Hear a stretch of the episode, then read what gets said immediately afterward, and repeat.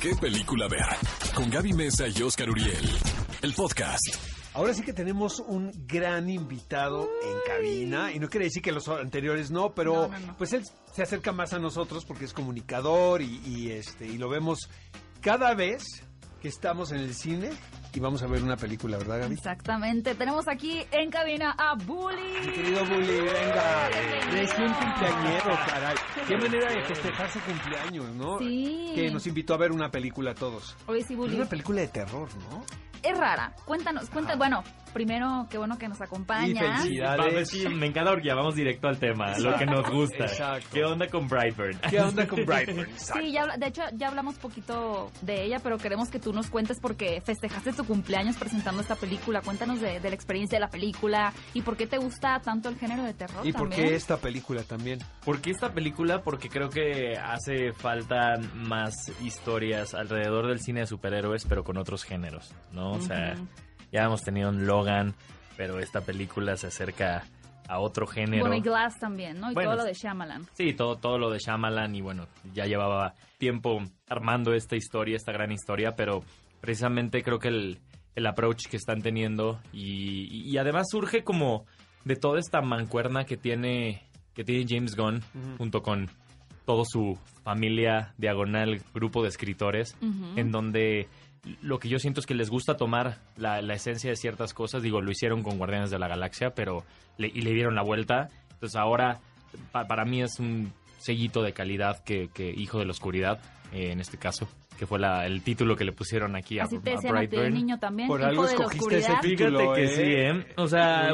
Cuando, cuando le mandé la invitación a mis amigos fue así como de... Ah, claro. Ah, sí, la tiene- todo biografía tiene de Bully, sentido, ¿no? La infancia de Bully.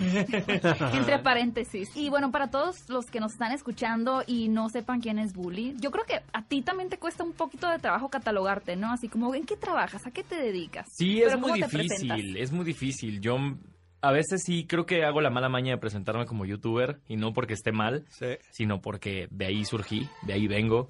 Tengo 11 años dedicándome al tema de redes sociales. Antes de que prácticamente existieran los youtubers, habíamos una pequeña comunidad de 10 personas que empezábamos a compartir cosas en internet. ¿Te recuerdas cuál fue tu primer video que subiste? Ay, sí. A ver, ay, A me ver. da pena. No, Búsquenlo, venga, pues es... a ver, Mira, a mi ver. primer video fue un literal fue un video donde yo tenía un canal antes y grababa cosas en mi prepa y me gustaba imitar los comerciales que veía en la tele.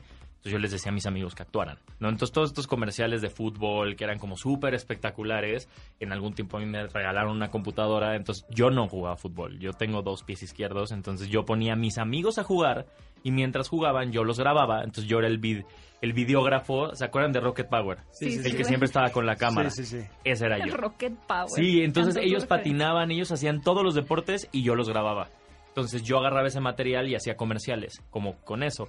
Hasta que un amigo de otro lado eh, veo que sube un video con la temática youtuber, ¿no? Empieza a contar acerca de su vida y, y dije, ay, yo puedo hacer algo mejor.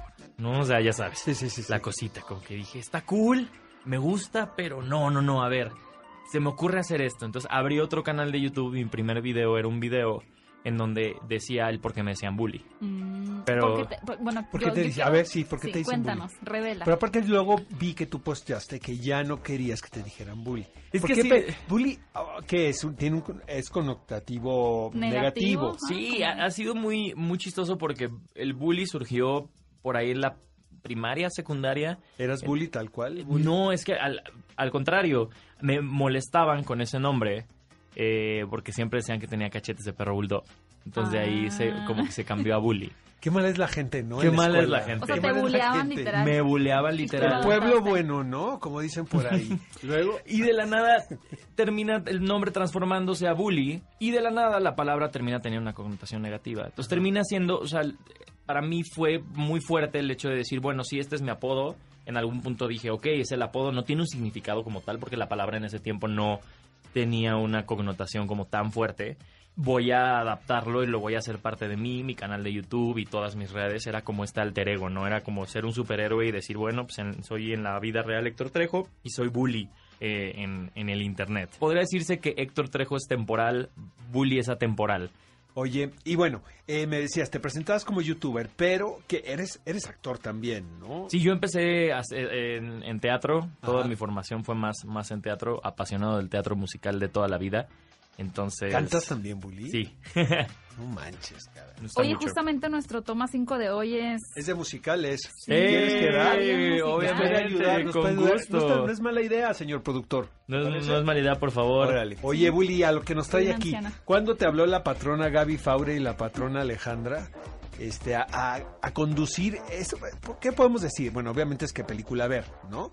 Pero es una especie como de preámbulo, ¿no? A la función Ujú. de cine. Lo interesante creo es hay un acercamiento que estamos teniendo más con, con la audiencia cuando vas a ver una película. Creo que hay una diferencia muy grande entre que te avienten un trailer Claro. y a lo mejor estás viendo dos minutos de algo que en una sinopsis de 15 segundos podrías ya tener resumido y decir, ah, mira, esa película sí me interesa. Y más teniendo ya el contacto donde la gente ya no ve los trailers en el cine exclusivamente. O sea, es muy raro la, la persona que te diga, ah, bueno, es la primera vez que lo veo porque lo estoy digo, viendo en el sí cine. los ves porque estás ahí, Sí. ¿no? Pero ya lo viste en tu casa, Ajá. ¿no? O en tu teléfono. Entonces, el hecho de tener ese acercamiento para filtrar y, y- y curar es- estos contenidos que van a salir y que decirle a la gente, bueno, si lo quieres ver, lo puedes buscar en YouTube, ¿no? lo puedes buscar en, en una red social o lo puedes buscar, ya está arriba en Internet. Y les ha ido increíble. Estás tú y quién más. Estoy eh, con Daniel Clyde. Ajá. Daniel, eh, la, muchos la recordarán por ahí en Big Brother. En Big que Brother. estuvo ahí en Big Brother, eh, muy buena amiga de mucho tiempo y ahora nos tocó hacer mancuerna. La verdad es que estoy muy Nosotros- feliz de nos- tener una O gran sea, es la versión compañera. pantalla grande porque nosotros somos la versión radio, ¿no? Gavillo, ¿no? Pero qué bonita es, qué bonita es la, la, la voz y qué bonito es el radio. Te digo Nosotros una cosa, estamos... yo estoy feliz, la verdad, de, de la oportunidad de, de regresar con un programa, digo, porque siempre he estado, ¿no? Con secciones. ¿no? Con, con amigos míos que todos ustedes conocen, pero, pero ahora, pues sí, es un lujo estar una hora todos los sábados, Ujú. 10 de la mañana, por XFM. No, y, y lo, lo padre es que la, la identidad de qué película ver ya se, se diversifica. Está el radio, tenemos un Facebook Live que también está pasando una vez al mes, en donde igual estamos eh, faneando con los chicos, que sabemos que la comunidad de Facebook es una comunidad súper fan. Entonces es ya algo completo. Perfecto. Ve a Cinépolis y utiliza el hashtag qué película ver. Escúchanos en vivo todos los sábados a las 10 de la mañana en Exa FM 104.9.